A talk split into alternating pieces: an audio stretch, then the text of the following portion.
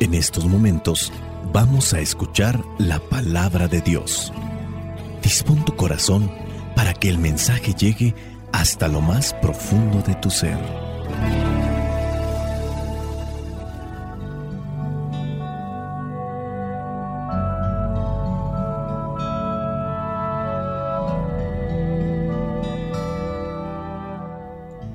El Evangelio que la iglesia nos presenta para el día de hoy corresponde a Lucas, capítulo 24, versículos del 13 al 35. Dice así, aquel mismo día, dos de los discípulos se dirigían a un pueblo llamado Emaús, a unos 11 kilómetros de Jerusalén. Iban hablando de todo lo que había pasado Mientras conversaban y discutían, Jesús mismo se acercó y comenzó a caminar con ellos. Pero, aunque lo veían, algo les impedía darse cuenta de quién era. Jesús les preguntó, ¿de qué van hablando ustedes por el camino? Se detuvieron tristes, y uno de ellos, que se llamaba Cleofás, contestó, ¿eres tú el único que ha estado alojado en Jerusalén y que no sabe lo que ha pasado allí en estos días? Él les preguntó, ¿qué ha pasado? Le dijeron, lo de Jesús de Nazaret, que era un profeta, poderoso en hechos y en palabras, delante de Dios y de todo el pueblo, y cómo los jefes de los sacerdotes y nuestras autoridades lo entregaron para que lo condenaran a muerte y lo crucificaran. Nosotros teníamos la esperanza de que Él sería el que había de liberar a la nación de Israel, pero ya hace tres días que pasó todo eso. Aunque algunas de las mujeres que están con nosotros nos han asustado, pues fueron de madrugada al sepulcro, y como no encontraron el cuerpo, volvieron a casa, y cuentan que unos ángeles se les han aparecido y les han dicho que Jesús vive. Algunos de nuestros compañeros fueron después al sepulcro y lo encontraron tal como las mujeres habían dicho, pero a Jesús no lo vieron. Entonces Jesús les dijo, qué faltos de comprensión son ustedes y qué lentos para creer todo lo que dijeron los profetas. ¿Acaso no tenía que sufrir el Mesías estas cosas antes de ser glorificado. Luego se puso a explicarles todos los pasajes de la escritura que hablaban de él, comenzando por los libros de Moisés y siguiendo por todos los libros de los profetas. Al llegar al pueblo a donde se dirigían, Jesús hizo como que iba a seguir adelante, pero ellos lo obligaron a quedarse diciendo, Quédate con nosotros, porque ya es tarde se está haciendo de noche. Jesús entró pues para quedarse con ellos. Cuando ya estaban sentados a la mesa, tomó en sus manos el pan y habiendo dado gracias a Dios, lo partió y se lo dio. En ese momento se les abrieron los ojos y reconocieron a Jesús, pero él desapareció. Y se dijeron el uno al otro, ¿no es verdad que el corazón nos ardía en el pecho cuando nos venía hablando por el camino y nos explicaba las escrituras?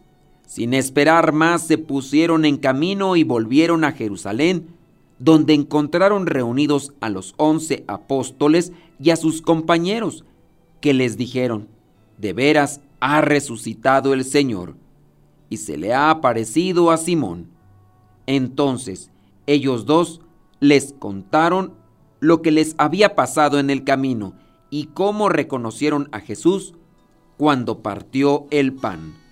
Palabra de Dios. Te alabamos, Señor. Señor Jesucristo,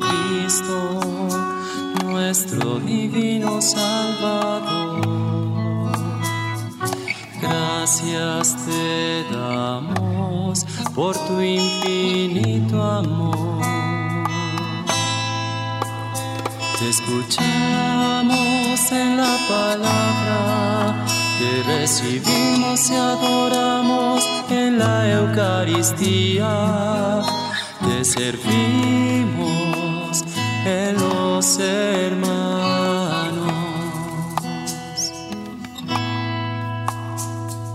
Que seamos misioneros como lo quieres tú,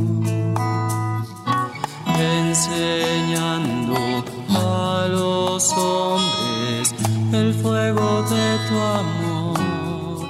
Oh, Muchas veces nos hemos encontrado con ese pasaje de los caminantes de Maús, ya sea por el canto, la canción, como le quieras referir, o también porque nos ha tocado leer y reflexionar esta lectura. Estos caminantes de Maús que van por ahí platicando, se les acerca Jesús, les pregunta de qué van hablando y ya después él mismo les comienza a explicar las escrituras y después tiene una cena con ellos y se dan cuenta que es Jesús. Pero al principio no lo reconocen. Estos dos discípulos o estos discípulos habían estado con Jesús, habían caminado con él, habían pescado incluso con él, habían hablado, se habían congregado a su alrededor. Uno se llamaba Cleofás, el otro no sabemos, pero estos Cleofás y el otro deberían de reconocer a Jesús cuando lo encuentran en este camino. Ellos conocen a Jesús, saben qué aspecto tiene. Podemos decir incluso que ellos reconocen el tono de su voz. Es algún tiempo el que lo han estado acompañando, no podemos decir con certeza cuánto tiempo. Conocer el tono de su voz, su acento, algunas otras peculiaridades, pero no lo conocen. Y si estos dos discípulos no reconocen a Jesús, podemos hacer nosotros un cuestionamiento. ¿Por qué creemos nosotros que lo podríamos reconocer? Mira, acuérdate que a Jesús lo vamos a encontrar en los demás. Podemos encontrarnos con Jesús en camino al trabajo, a la escuela, a la iglesia. Si Jesús se nos acerca, ¿podríamos reconocerlo nosotros? Estos dos discípulos no reconocieron a Jesús porque no se parecía al Jesús que recordaban. Su aspecto es diferente, sus palabras suenan diferente. Pareciera ser una persona de otro lugar, un extranjero. Sea lo que sea, él está fuera de lugar. De eso sí están seguros. Para estos dos discípulos la presencia de Jesús pareciera ser imprudente. Jesús es un forastero que trata de introducirse en una conversación y relación que no le pertenece. Jesús es un extranjero, un, es un extraño desinformado. Pero a pesar de todo esto, este forastero se convierte en un compañero de viaje, alguien con quien charlar, un peregrino en el camino. Y aquí podemos sacar una reflexión. Esta es una historia de cómo funciona la gracia de Dios, de cómo Dios se acerca a nosotros, a pesar de nuestras resistencias y oposiciones, a pesar de nuestra impaciencia y confusión, a pesar de nuestros ojos cerrados, nuestro entendimiento cerrado, nuestra incapacidad de ver claramente, nuestra incapacidad de ver a los más cercanos, a los que están sufriendo, de ver a aquellos que quieren acercarse a nosotros. En este pasaje, la gracia de Dios se da en la presencia de un forastero,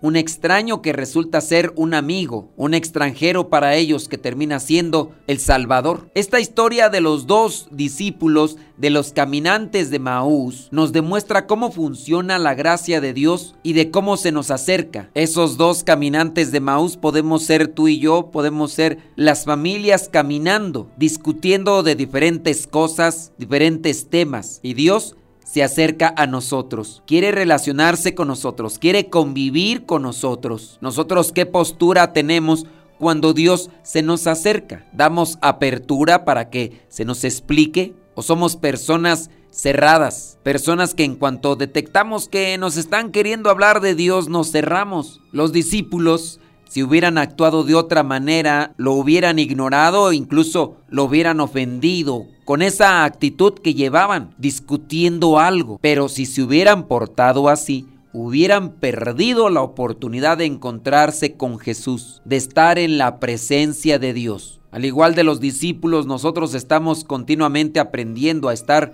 dispuestos a recibir el regalo de Dios que viene envuelto en palabras, en actitudes, de aquellos que están a nuestro lado, de aquellos que trabajan, de aquellos que viajan, de aquellos que viven con nosotros o que conviven con nosotros, ya sea por la comunidad eclesial o ya sea por la escuela u otras actividades. En este pasaje podemos resaltar así rápidamente algunas cuestiones. Primero, la importancia de la interpretación adecuada de las sagradas escrituras. Aquí Jesús les explicó a los discípulos cómo las escrituras hablaban de su muerte, de su resurrección. Esta enseñanza nos muestra la importancia de saber leer y entender correctamente la palabra de Dios. Y aquí también un llamado de atención para aquellas personas que les toca proclamar la palabra de Dios estando en la oración, estando en la misa. No que hay personas que no se preparan, no saben leer, no saben proclamar. Y en ocasiones cuando están proclamando, leyendo,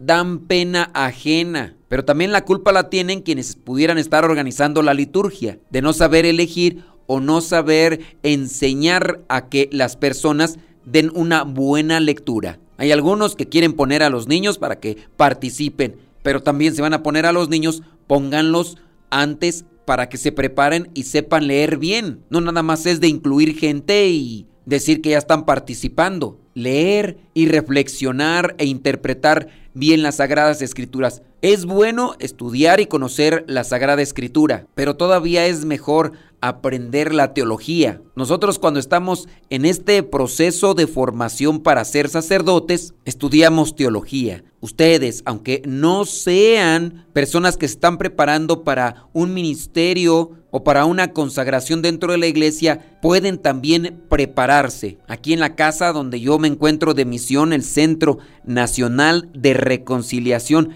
en San Vicente, Chicoloapan, Estado de México, se ofrecen cursos de teología para laicos una vez al mes. Basta con que vengan aquí o que se comuniquen y pidan informes para que después ustedes comprendan mejor las sagradas escrituras y así también puedan compartir un mejor mensaje a las personas que no conocen la bendita palabra. Enseñanza número 2. La importancia de reconocer a Jesús. A pesar de que los discípulos caminaron y hablaron con Jesús durante un tiempo, no lo reconocieron hasta que compartieron la cena con Él. Esto nos recuerda que Jesús puede estar presente en nuestras vidas de maneras que no reconocemos su presencia de inmediato, pero si abrimos nuestros ojos y nuestro corazón, podemos descubrir su presencia y experimentar su amor y su gracia. Enseñanza número 3, la importancia de la comunidad y la hospitalidad. Los discípulos invitaron a este extraño a quedarse con ellos y a compartir la cena. Esta lección nos muestra la importancia de la hospitalidad y de compartir nuestra vida y nuestra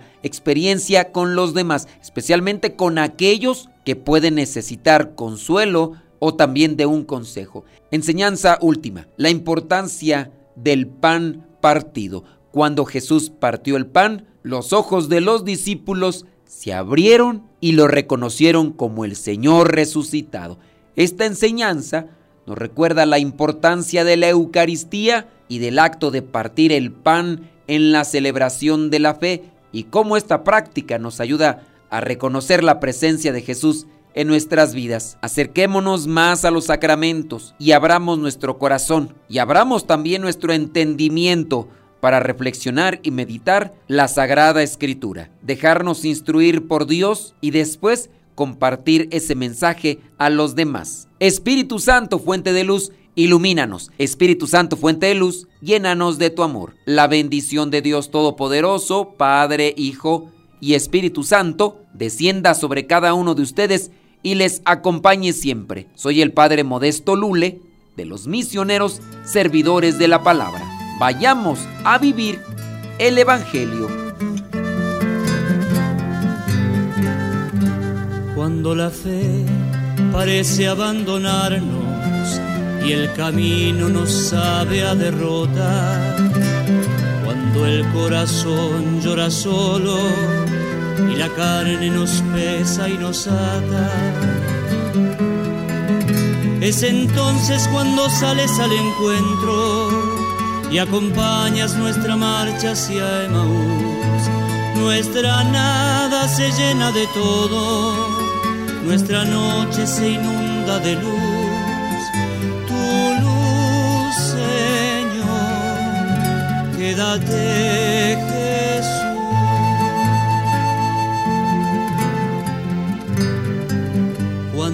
pensar solo aumenta la pena, y nuestra alma de piedra se hace cuando la voz del hermano no llega a llenar ese inmenso vacío. Es entonces cuando sales al encuentro y acompañas nuestra marcha hacia Emaús. Nuestra nada se llena de todo, nuestra noche se inunda de luz.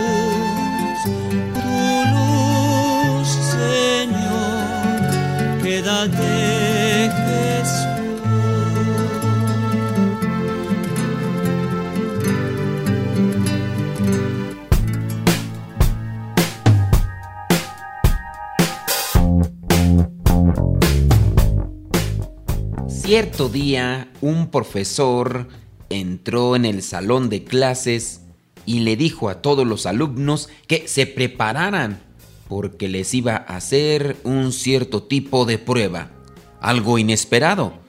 Los alumnos se comenzaban a mirar unos a otros pensando de qué se trataba la prueba. El profesor se dirigió al lugar de cada uno de sus alumnos, fue dejando una hoja y les pidió que no voltearan la hoja. Estaba boca abajo. Así era la costumbre de aquel profesor, hasta que él daba la indicación tenían que voltear la hoja y mirar de qué se trataba la prueba o el examen. Después de que todos recibieron la hoja, pidió que le dieran la vuelta. Sorprendentemente para todos, no había ninguna pregunta o texto escrito en la hoja. Lo único que había era un punto negro en el centro de la hoja.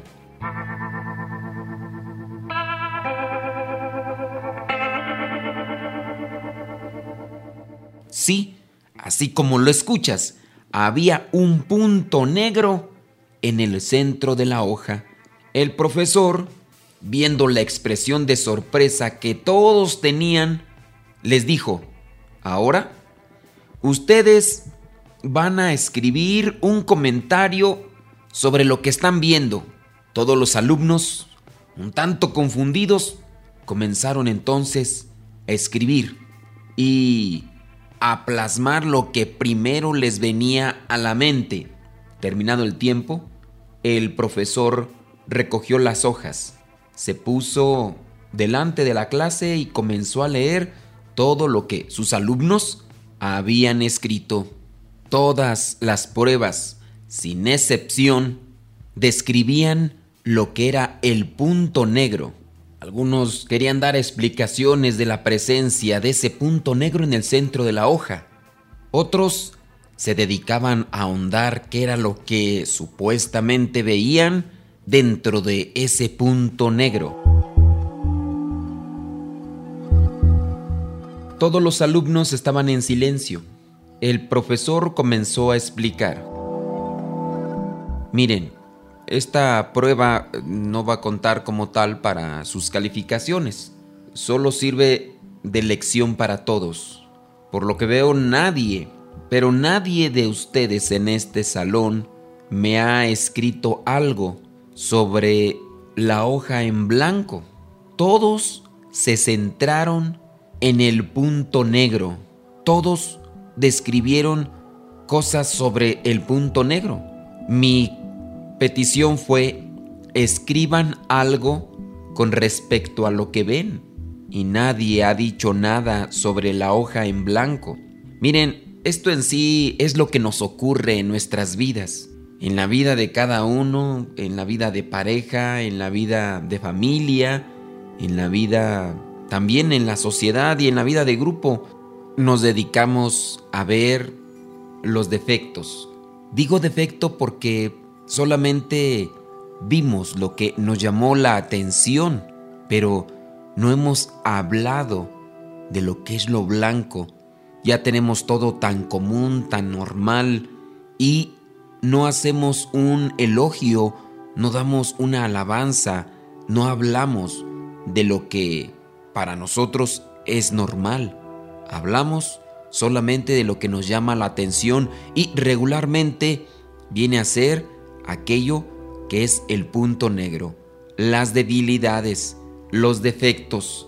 Conviene pues desde ahora tratar de centrarnos en lo que son las cosas que aparentemente son normales, que podamos hacer un elogio de las virtudes de aquella persona que todos los días expone su buen carácter, su buen gusto, su generosidad, su amabilidad, su alegría, y no enfocarnos en aquel punto negro, en aquella manchita en su vida o defecto o debilidad, que es lo que en ocasiones nos llama la atención porque sobresale de lo normal. Saben, todos los hombres somos una página en blanco en la que debemos escribir nuestra propia historia, construida a base del desarrollo de los muchos talentos que Dios nos ha dado. Esta es nuestra gran responsabilidad, pero también nuestra mejor honra y satisfacción. Hacer de la página en blanco un testimonio de la bondad que hay en nuestro ser.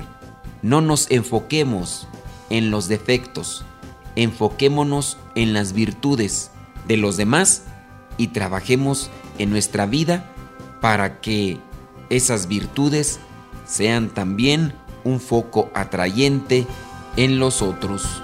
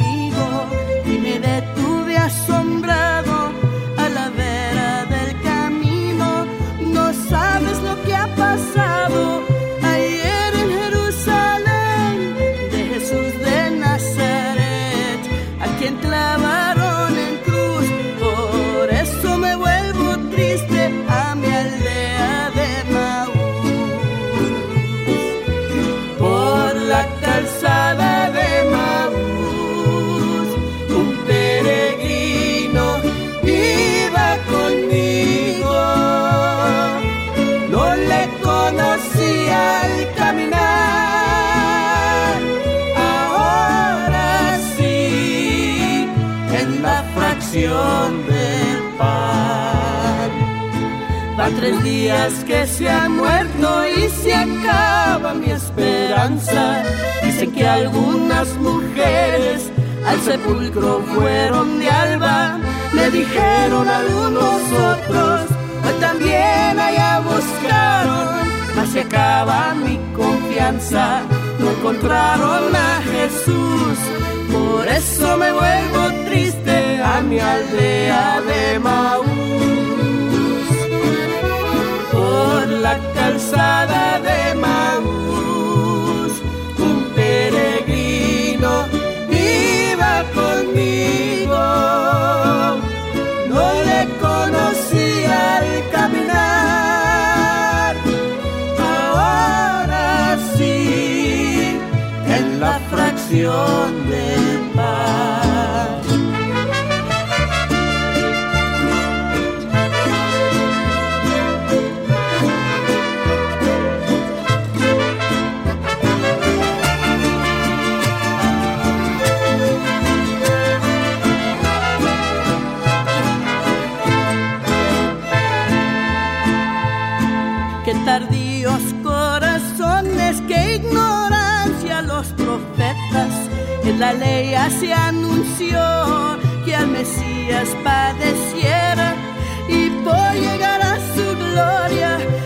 escogiera la aflicción en la tarde de aquel día.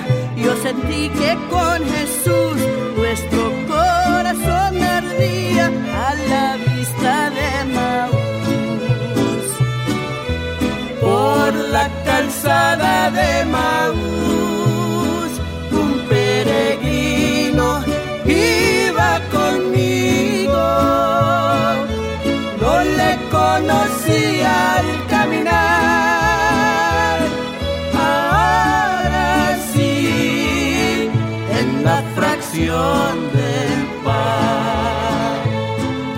Hizo señas de seguir más allá de nuestra aldea. Y la luz del sol poniente pareció que se muriera. Quédate forastero, ponte en la mesa y bendice. Y al destello de su luz, en la bendición del pan, mis ojos conocerán al amigo de Maús.